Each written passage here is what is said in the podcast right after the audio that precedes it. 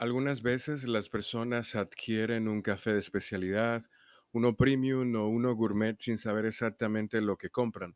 Estos términos se confunden. En muchas ocasiones son utilizados para englobar un café de calidad y en otros casos, sobre todo con las palabras premium, gourmet o artesanal, son usados como estrategia de marketing para elevar las ventas.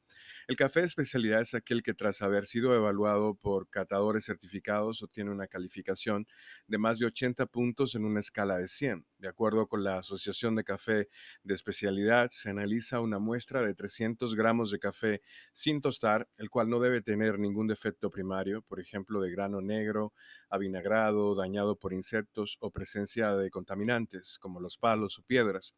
Solo se permite un máximo de 5 defectos secundarios, estos son granos deformes, flotadores, avinagrados parciales, arrugados. Otra característica del café de especialidad es que proviene de zonas geográficas y microclimas claramente identificados. Es cultivado por pequeños productores en microlotes y la calidad es prioridad desde el cultivo hasta la tasa final. Por ello se cuida cada detalle en la siembra, cosecha, selección, procesamiento, almacenaje, tostado, molido y extracción para ofrecer una bebida con complejidad de sabores.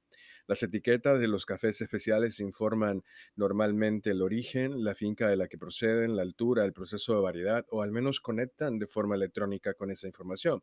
Además, la compra de este grano beneficia al caficultor al pagarle precios justos. En cuanto a los términos premium y gourmet, estos han sido comercializados sin tener un estándar definido y muchas veces se usan para referirse al café de especialidad.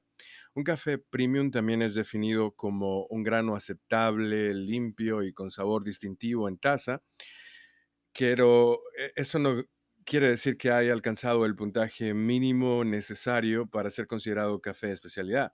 Algunos cafés comerciales presentan a veces café por encima del nivel general que pueden ser catalogados como premium. Por su parte, el café gourmet tampoco tiene una definición estricta, ya que puede abarcar a los cafés de especialidad, los premiums o solo ser una etiqueta comercial para aumentar las ventas. En su excepción más común, se trata de una palabra para nombrar a los alimentos que han sido seleccionados con exhaustivos cuidados para conservar sus atributos, que provienen de una excelente recolección o elaboración y que son consumidos por personas que aprecian esa calidad.